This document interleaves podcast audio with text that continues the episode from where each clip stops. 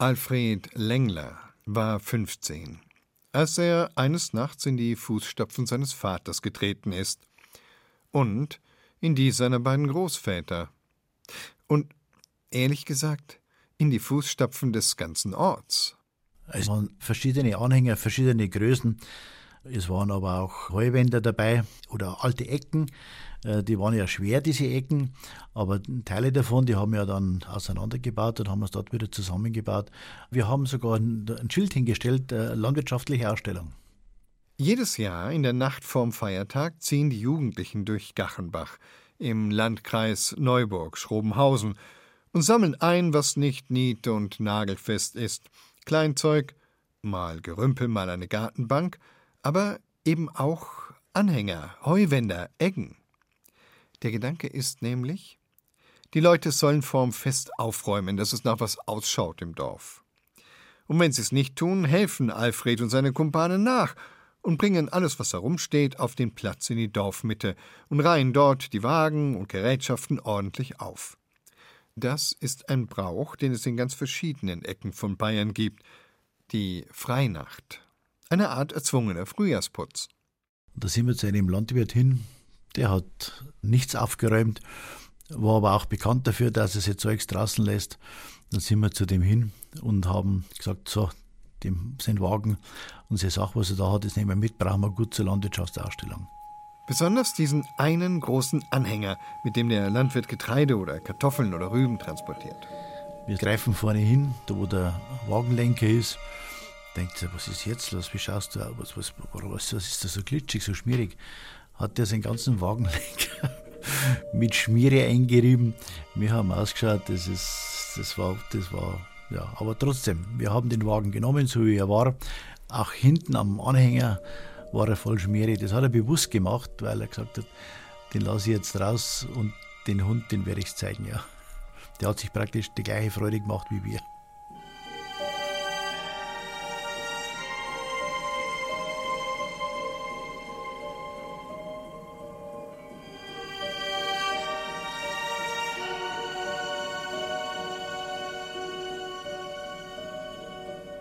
Das war ja ein ganz lustiger, netter Mensch, äh, furchtbar fleißiger. Die kannten das ja von sich aus von früher her. Die haben ja auch ihre Schelmenstücke alle geliefert.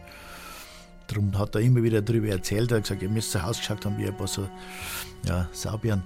Und der hat seine Freude mit uns gehabt. Alfred sagt, niemand war böse, wenn in der Freinacht seine Sachen an den Dorfplatz gebracht wurden. Es hat halt dazugehört, der alte Brauch, bei dem alle mal mitgemacht haben, als sie noch jung waren. In Gachenbach immer in der Nacht auf den Ostersonntag. In anderen Gemeinden ist das auch manchmal eine andere Nacht, die von gestern auf heute zum Beispiel. Den Ort rausputzen für den Maifeiertag. In Gachenbach hat längst schon die übernächste Generation das Aufräumen übernommen, denn Alfred ist heute 65 ich habe mich jetzt richtig gefreut, wie jetzt äh, dieses Jahr wieder doch einiges bei uns rumstand. Und wir waren auch betroffen. Ja. Bei uns am Grundstück haben wir auch was mitgenommen. Nämlich einen Deko-Schmetterling. Mein Gott, wird wieder geholt, Thema erledigt. Ja. Nicht alle sehen das heutzutage so entspannt. Besonders die Zugezogenen, beobachtet Alfred. Vielleicht, weil sie das nicht von klein auf kennen und weil sie dort, wo Alfred einen Brauch ausmacht, nur Diebstahl und Sachbeschädigung sehen. Der Ruf nach Recht und Ordnung also. Wäre das nicht ein Thema für den Bürgermeister? Ja, und der heißt Alfred Lengler, der ehemalige Freinacht-Lausbub. Also ich muss sagen, ich finde es tatsächlich okay, wenn die Jugendlichen äh, das äh, im Rahmen machen, ohne dass man jetzt so großartig, also dass man halt ja auch nichts beschädigt, um das geht es ja auch letztendlich. Wir leben auch in Bayern nach wie vor vom Brauchtum und das gehört hier mit dazu.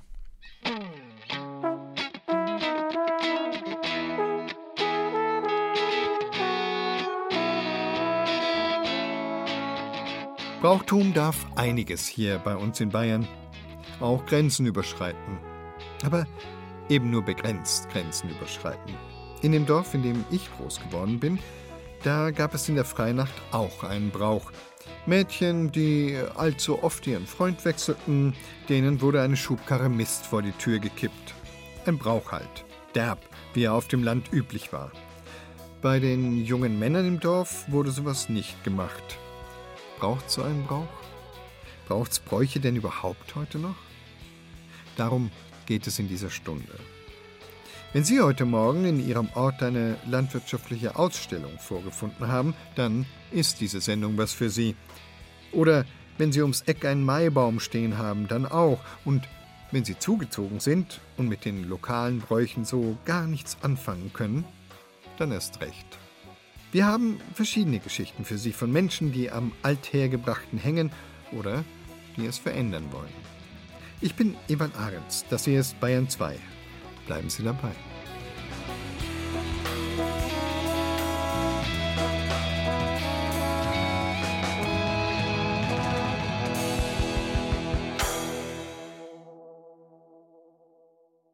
Braucht's eigentlich noch Bräuche? Das fragen wir uns und durchaus noch ein paar andere Leute in diesem Feiertagsfeuilleton der Zeit für Bayern auf Bayern 2. Something old, something new, something borrowed, something blue. Etwas Altes, etwas Neues, etwas Geliehenes und etwas Blaues. Es ist Brauch, dass die englische Braut vier solcher Dinge an ihrem Hochzeitstag trägt, um böse Geister abzuwehren und die Fruchtbarkeit sicherzustellen. Hoffentlich wissen das auch die Paare, die nicht unbedingt Kinder wollen. Naja, es ist eben nicht jeder Brauch so ganz ohne Haken. Christina Haas erzählt uns jetzt von einem ganz besonderen Hochzeitsbrauch, der nur in einem Ort in Unterfranken praktiziert wird und nur bei den Mitgliedern eines geheimnisvollen Clubs, den es seit genau 100 Jahren gibt. Viele Schaulustige sind gekommen und aus der Ferne ertönt sie die Teufelsgeige. An einem langen Stab mit bunten, wehenden Bändern ist eine Trommel mit Schellenkranz befestigt. Obendrauf thront ein rotes Teufelchen. Die Klänge fahren Ludwig Hahn durch Mark und Bein. Der Tag des Abschieds aus dem Club der Zwölf Geheimen ist für ihn gekommen. Er heiratet seine Elke und damit fliegt er raus aus dem Junggesellenclub. Wir sind die Zwölf Geheimen, im Fallgott, die bei der besten Laune der Herrgott schaffen hat. Zum Hochzeitsfest sind auch diese elf Burschen gekommen. Sie tragen ihre Kluft. Schwarze Hose, weißes Hemd, grünes Tuch um den Hals. Zusammengehalten von einem geflochtenen Lederring. Nach altem Brauch bringen sie einen Fichtenkranz im Durchmesser von zwei Metern mit. Daran baumeln elf Lampios, den zwölften tragen sie und der wird gleich wichtig bei einem Ritual.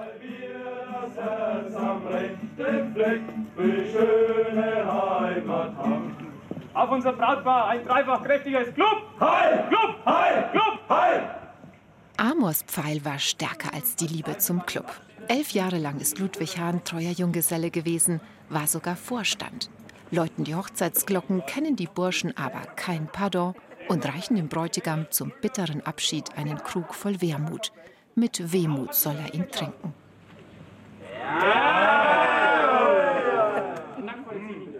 Ludwig Hahn nimmt einen großen Schluck und wischt sich die Tränen aus dem Gesicht. Außerdem wird symbolisch der zwölfte Lampion ausgeblasen, die Junggesellenzeit erlischt.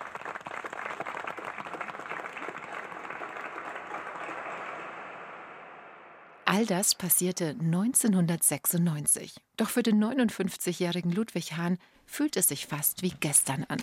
Beim Blättern durch die Chronik des Junggesellenclubs werden die Erinnerungen lebendig. Ja, und dann fließen schon Tränen, also nicht selten, ja. Das nicht nur bei mir, bei anderen Clublern auch. Weil äh, es ist doch eine Kameradschaft vorhanden und man verlässt die Kameradschaft irgendwo. Man weiß, es, man ist nichts mehr eingebunden in den ganzen ja, es tut schon in dem Moment ein wenig weh, ja, das kann man schon sagen. Günther Huslein nickt zustimmend. Auch er kann das gut nachvollziehen. Mit seinen 91 Jahren ist er der älteste ehemalige des Clubs, der noch lebt. Der Club der Zwölf Geheimen ist in Oberteres legendär. Es gibt jede Menge Geschichten aus allen Generationen und die erzählen sie sich immer wieder gern. Auch der Jüngste am Tisch, Anton Brandt, spitzt die Ohren. Er ist aktuell einer der Zwölf Geheimen. Guck, Fasching da, waren wir als mhm. Iren verkleidet. Ne, so eine Art Disco.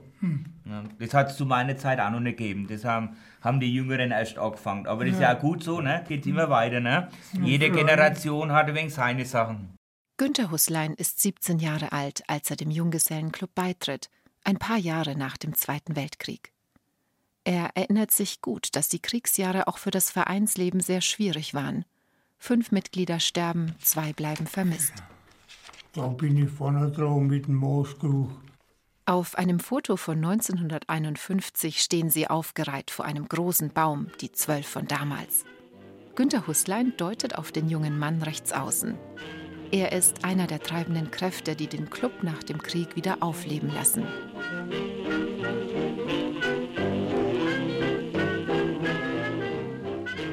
In den 50er Jahren blühen die zwölf Geheimen also auf. Sie starten gemeinsame Ausflüge und treffen sich im Gasthaus Mattenheimer beim Schorsch, dem Opa des späteren Schriftstellers Paul Maar. Geheim sind bis heute die Vereinsstatuten. Und auch aus einer anderen Frage wird geradezu ein Staatsgeheimnis gemacht. Wer heiratet im Club als nächstes?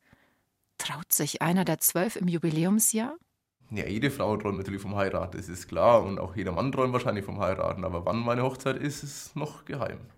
Der eine will bald heiraten, der andere später. Bei mir persönlich steht keine Hochzeit an, weil ich genieße die Zeit im Club, aber die wird auch irgendwann ihr Ende finden. Und ob das mit Hochzeit oder ohne Hochzeit ist, ist noch geheim. Geheim, geheim. Das scheint hier wirklich die Antwort auf vieles. Stellt sich die Frage, ob die zwölf Junggesellen aus Oberteres vielleicht die attraktiveren Burschen auf dem Heiratsmarkt sind? Ludwig Hahn spricht aus Erfahrung. Und es spricht sich natürlich auch rum, dass es eine gesellige, lustige äh, Gruppe ist und viel Spaß haben kann, aber natürlich auch ihre Geheimnisse haben. Und das macht schon ein bisschen interessant, sicherlich, ja. Kein Geheimnis ist die Gründungsgeschichte. Sie ist Romeo und Julia Reif. In den 1920er Jahren ist der Ort in Ober- und Unterdorf gespalten. Die ältere Generation hat sich so sehr zerstritten, dass sie ihren Kindern verbietet, mit Jungs und Mädels aus dem jeweils anderen Dorfteil zu spielen. Einige Burschen sehen das irgendwann nicht mehr ein und treffen sich im Verborgenen. Kein Aprilscherz. Am 1.4.1923 gründen zwölf junge Männer den Club der Zwölf Geheimen und treffen sich trotz des Elternhausverbots.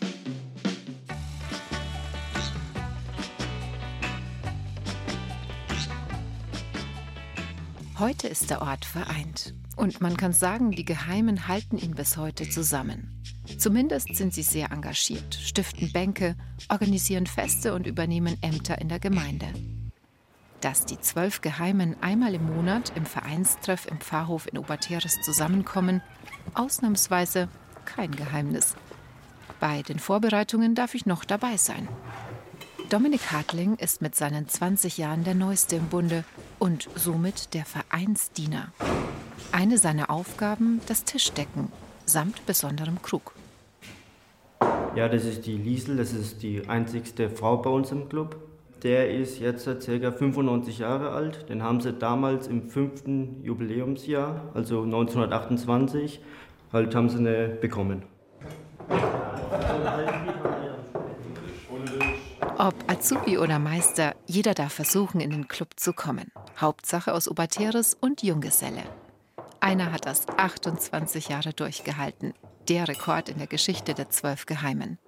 Und wenn einer dann heiratet und raus ist, wird der frei gewordene Platz nicht direkt ausgeschrieben, aber ein Interessent kann sich schon bewerben, wenn man so will, erzählt der zweite Vorstand Manuel Wiener.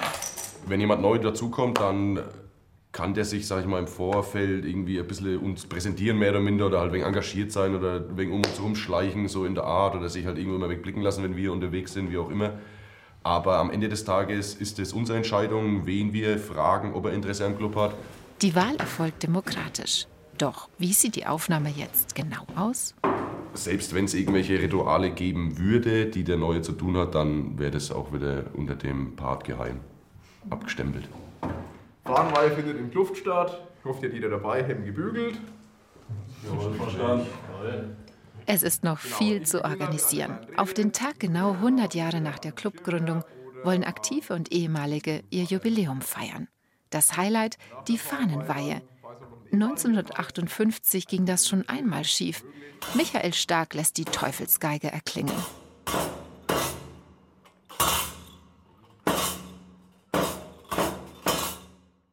Vor einigen Jahren wollte der Pfarrer eben unsere Fahne, also einer der drei Fahnen, die da hinten hängen, nicht weihen, weil wir eben der Teufelsclub sind. Hat er gemeint, nein, macht er nicht, aber das ist schon lange her, schon über 50 Jahre her. Äh, wir nennen uns natürlich noch so, aber ich kann versichern, wir sind keine Teufel. Dafür würde auch Eberhard Schellenberger seine Hand ins Feuer legen. Der ehemalige Leiter des BR-Studios Würzburg begleitet den Junggesellenverein schon lange, hat immer wieder in Radiobeiträgen berichtet. Im Jubiläumsjahr übernimmt Eberhard Schellenberger die Schirmherrschaft für die Feierlichkeiten. Ich habe gemerkt, es ist kein Saufclub oder so, so ein Junggesellenverein. Die machen was fürs Dorfleben, die beteiligen sich Maibaum aufstellen, Nikolausaktion, Bänke stellen sie auf, Spielplatzgeräte. Also das ist ein ganz wichtiger Motor fürs Dorfleben und ich finde es fantastisch, dass 100 Jahre sich immer wieder aufs neue junge Leute finden, um diesen Verein weiter fortzuführen.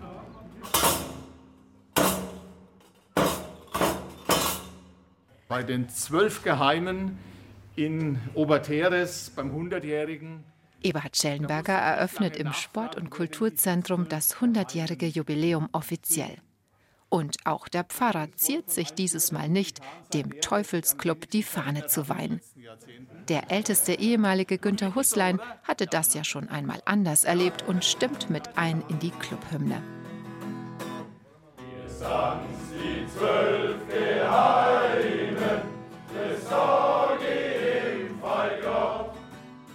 Und dann ist die Zeit, das Mikro auszuschalten.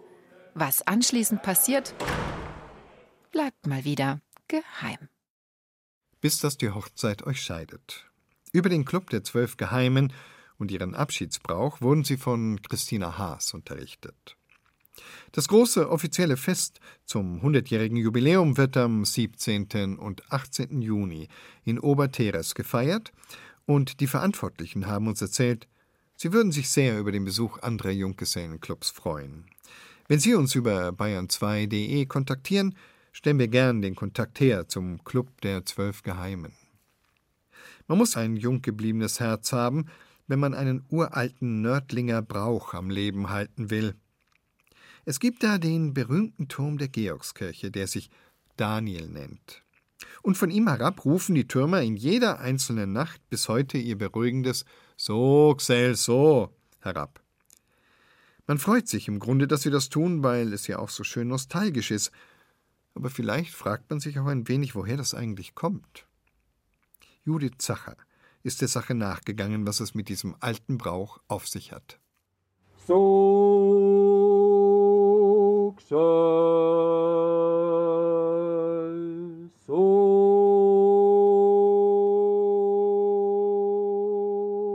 Als ich hierher gezogen bin, habe ich im Hotel gewohnt und habe mich halt gewundert, wie er da nachts immer rumschreit, weil das kannst du gar nicht zuordnen als Norddeutscher. Ja. So ist es aber.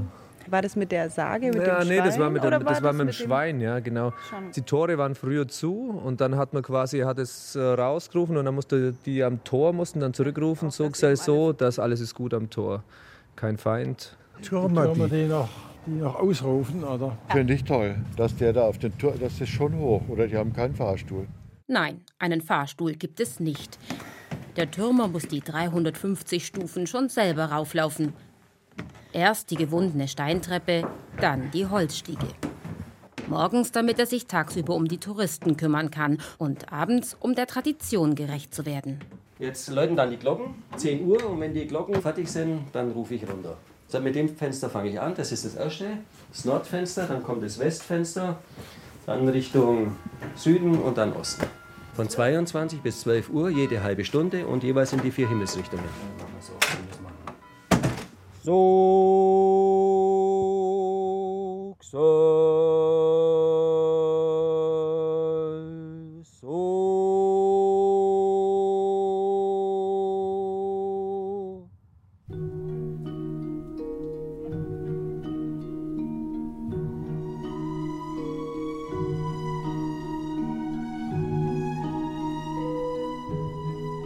Als ich das erste Mal gemacht habe, ich hatte Lampenfieber ohne Ende.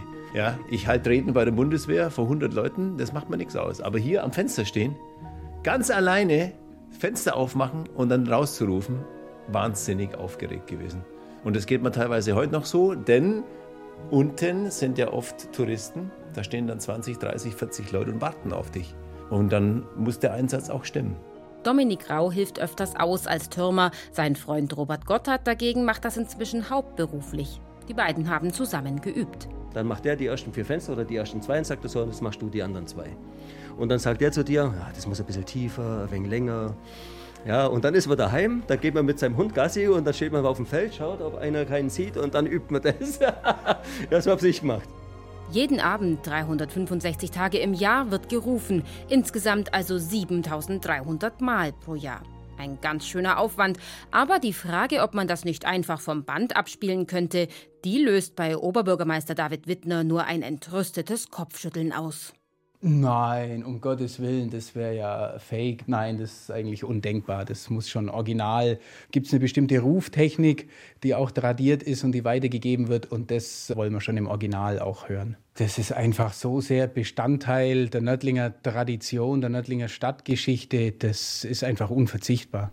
Eine jahrhundertealte Tradition, die ihren Ursprung in einer Sage hat. Man sagt, 1440 wollte eine Frau am Abend für ihren Mann eine Kanne Bier besorgen. Am Löpsinger Tor beobachtete sie, wie eine entlaufene Sau ihr Hinterteil an einem Torflügel rieb. Dabei entdeckte sie, dass das Tor nicht fest verschlossen war. Ihr empörter Ruf So, Gsell, so galt den treulosen Wächtern. Diese gestanden vom Oettinger Grafen bestochen worden zu sein, in der Nacht das Tor nur angelehnt zu lassen, damit der Graf mit einer bewaffneten Schar die Stadt erobern könne. So hatte eine Sau Nördlingen gerettet. Keiner weiß, ob es so gewesen ist. Wahr ist aber, dass 1440 zwei Torwächter wegen Verrats hingerichtet wurden. Neben den Gästen hat der Türmer noch jemand zur Gesellschaft. Seit zehn Jahren wohnt sie im Turm. Turmkatze Wendelstein. Die Katze Wendelstein ist eine Glückskatze, eine dreifarbige Katze. Wendelstein hat tatsächlich international sehr, sehr viele Fans. Die Katze ist offiziell Angestellte der Stadt. Die kommt für Futter- und Tierarztkosten auf. Ihre Aufgabe ist es, die Tauben abzuwehren. Ganz nebenbei ist sie auch eine Touristenattraktion. Ganz lieb, ganz süß und gestreichelt. Hm, ah ja. Sie hat auf YouTube unheimlich viele Klicks. Vor allem Asiaten fahren total auf die Katze ab. Sagt ein weiterer Türmer, Horst Lenner. Die Katze umstreicht seine Beine. Lady Wendelstein. oh, you're so warm. Yes. Am liebsten sind ihr asiatische Touristen. Die haben nämlich oft was für sie dabei. Wendelstein, komm mal, komm mal. Asiatische Gäste bringen japanisches Katzenfutter und auf das fährt sie total ab. Dass Nördlingen und der Turm Daniel gerade für Japaner so ein beliebtes Ziel sind, liegt auch an einem in Japan sehr beliebten Comic. Eine Manga-Serie, erklärt Oberbürgermeister David Wittner. Die heißt auf Englisch Attack on Titan und Nördlingen war wohl die Inspiration für diesen Manga-Comic-Zeichner, diese Stadt nach dem Nördlinger Vorbild zu entwerfen. Und deswegen ist eben auch Nördlingen gerade bei asiatischen Gästen, die ja diese Manga-Serien auch lieben, ein beliebtes Ziel. Und auch da finden sich viele Zeichnungen und Eintragungen im äh, Gästebuch. Die sind in japanischen Schriftzeichen geschrieben. Daneben finden sich gezeichnete Manga-Figuren. Touristen aus aller Welt haben sich hier eingetragen. Argentinier, Brasilianer, Italiener. Manchmal notieren auch die Türmer etwas im Gästebuch. Gerade zu der Zeit, als der Turm wegen Corona für Touristen gesperrt war. 21.03. habe ich geschrieben. Trotz erstmaliger Corona-Ausgangsbeschränkungen in Bayern hat der Daniel an seiner Tradition festgehalten. Wir Türmer rufen weiter. Kein Flugzeug, kein Kondensstreifen, Katze Wendelstein ist glücklich. Und auch Dominik Rau ist glücklich, wenn er hier oben ist. Eigentlich arbeitet er bei der Bundeswehr, war schon bei vielen Auslandseinsätzen dabei, hat oft Stress. Türmer sein, das ist für ihn ein Ausgleich. Das war für mich immer ein Wunschtraum, schon als Kind. Ich komme hier hoch, es ist ein ganz anderer Job und ich finde hier zu mir. Ich bin weg aus dem ganzen Stress von unten. Hier oben ist eine andere Welt. Und wenn ich überlege, dass hier seit roundabout 600 Jahren irgendwelche Menschen Türmer sein dürfen, ist das schon eine ganz tolle Sache, sich in diese Galerie mit einzureihen. Ja, was ganz, ganz Besonderes. Inzwischen ist es kurz vor halb elf. Die Pflicht ruft. Oder besser, die Leidenschaft. Robert Gotthard öffnet das Fenster, nimmt die Hände zum Mund und bildet einen Trichter. So,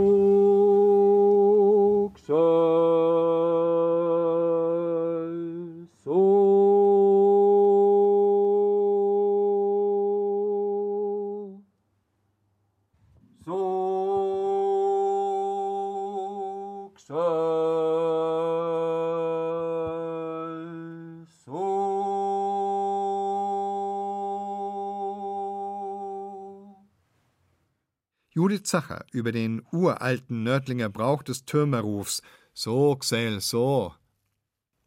Und jetzt wandern wir mal ganz nach Westen. Immer noch auf der Suche nach Bräuchen, die es noch braucht oder halt nicht mehr.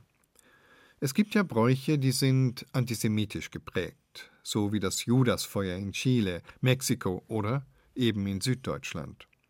Andere sind vielleicht einfach altmodisch, aber ist ein Brauch, der angepasst wird, dann noch ein Brauch? Verliert er nicht seine ursprüngliche Kraft? Am Memminger Fischertag springen über tausend Menschen mit einem Kescher in den Stadtbach auf der Jagd nach der größten Forelle. Wer sie fängt, darf sich fortan Fischerkönig nennen. Seit letztem Jahr könnte es auch eine Fischerkönigin geben. Florian Regensburger hat sich in Memmingen umgehört, wie die Menschen dort die Veränderung dieses Brauchs erleben.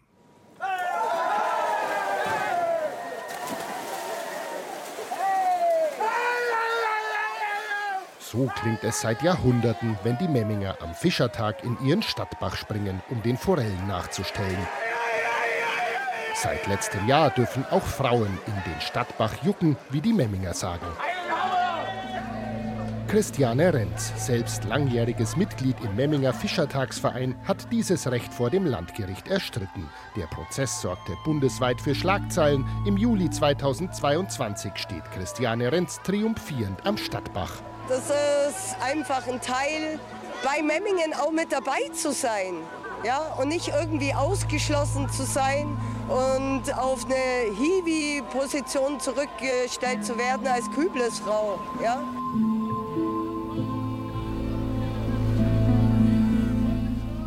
Küblesfrau. Das ist die traditionelle Rolle der Frauen am Fischertag. Am Rand des Bachs nehmen sie die Fische, die die Männer aus dem Bach keschern, eben mit einem Kübel in Empfang. Allein Christiane Renz war beim ersten Fischertag, an dem auch Frauen in den Bach jucken durften, die einzige Frau, die dieses Recht auch in Anspruch genommen hat. Die meisten Memmingerinnen, die ich treffe, wollen es lieber beim Althergebrachten belassen. Ich finde, da können Männer in den Bach und die dürfen sich einsauen und Dreck machen und wir Frauen dürfen dann den Kübel tragen und den Fisch ausnehmen und kochen. Das passt schon. Es gibt Domänen für Männer und es müssen die Frauen nicht alles mitmachen. Das ist meine Meinung. Mir geht es auch mehr um Tradition und das kann man einfach so weiterleben, wie man es bisher gemacht hat. Man muss nicht alles verändern. Und äh, Frau sein bedeutet nicht, dass sie in einen dreckigen Bach hupfen darf.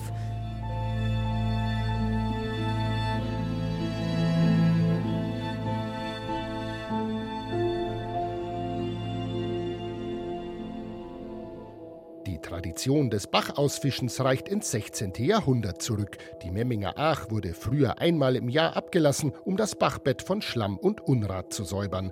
Bevor das Wasser abgelassen wurde, hatten alle Memminger Bürger ausnahmsweise das Recht, zum eigenen Verzehr die Fische aus dem Bach herauszufangen.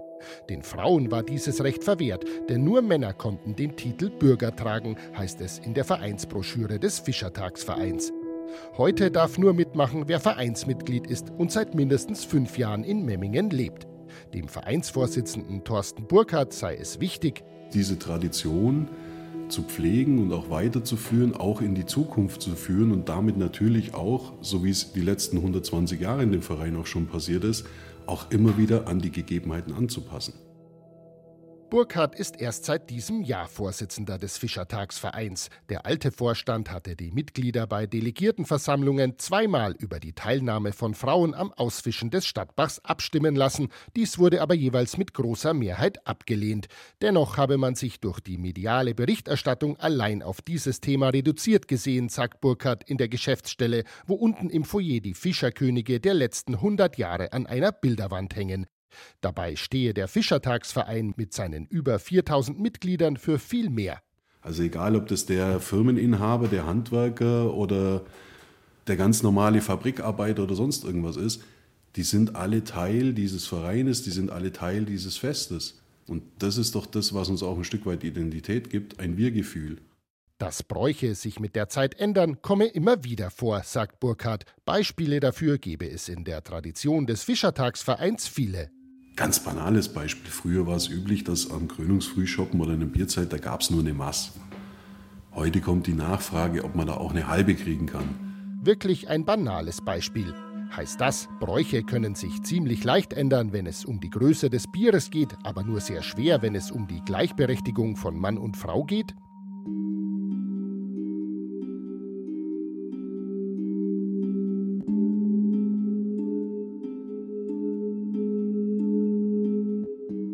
Wir haben sehr oft das, dass eben Gesellschaft sich wandelt, dass sich auch die Teilhabe von Personen in Gesellschaft eben ändert.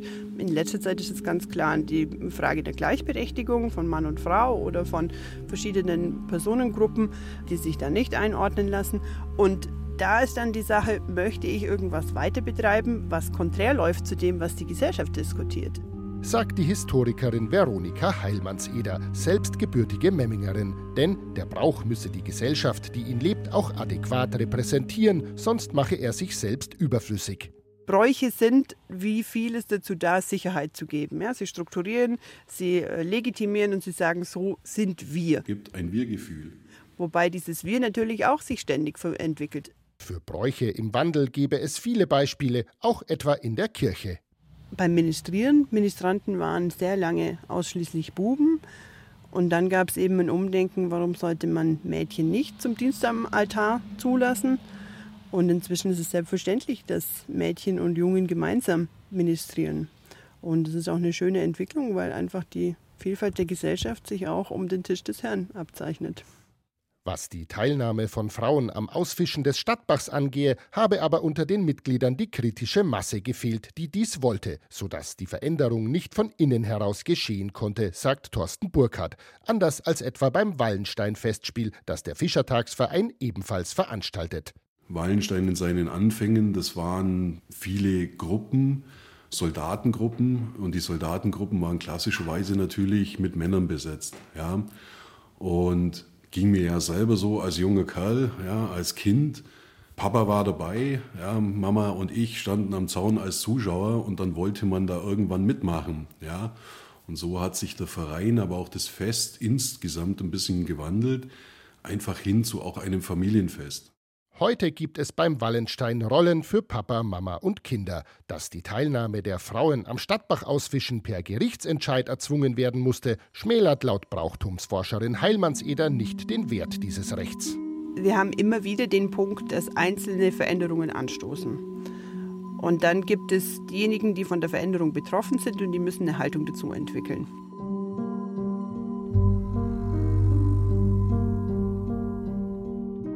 Der Anfang wäre gemacht. Eine Frau hat schon mal mitgemacht. Auch die Haltung des Landgerichts Memmingen zum Thema Frauen beim Fischertag war im Juli 2021 klar. Das Vereinsrecht erfordere einen sachlichen Grund, um Männer und Frauen unterschiedlich zu behandeln, wie etwa bei sportlichen Wettkämpfen. Ein solcher Grund liege beim Ausfischen des Stadtbachs aber nicht vor.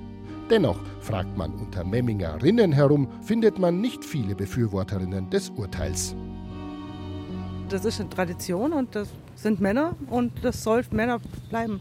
Ich weiß nicht, warum man da als Frau unbedingt mit jucken muss. Gleichberechtigung finde ich schon wichtig in vielen Dingen, aber da finde ich es auch bei vielen, was Tradition ist, das sollte bleiben. Das hat mit Gleichberechtigung, finde ich, nichts zu tun.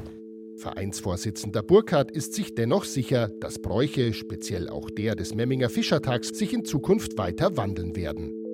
Ja, es gibt da so einen Spruch, wer nicht mit der Zeit geht, der geht mit der Zeit. Und so ist es sicherlich mit Traditionen, mit Festen. Und wenn es dann wieder einmal einen Disput ums Brauchtum gibt, wünscht sich mancher Memminger etwas mehr Gelassenheit. Mir ist es ziemlich egal, ob das jetzt Männer oder Frauen da reinspringen oder ob, ob Hunde oder Katzen. Wir sind halt in einer Zeit, wo das einfach meiner Meinung nach nicht mehr zeitgemäß ist einfach, dass da also, Frauen grundsätzlich nicht mehr mitmachen dürfen. Und eines ist ziemlich sicher, so wird es wohl auch in 50 Jahren noch klingen, wenn die Memminger in ihren Stadtbach jucken.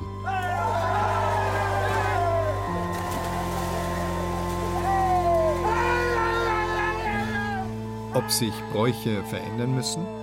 Darüber hat uns Florian Regensburger berichtet.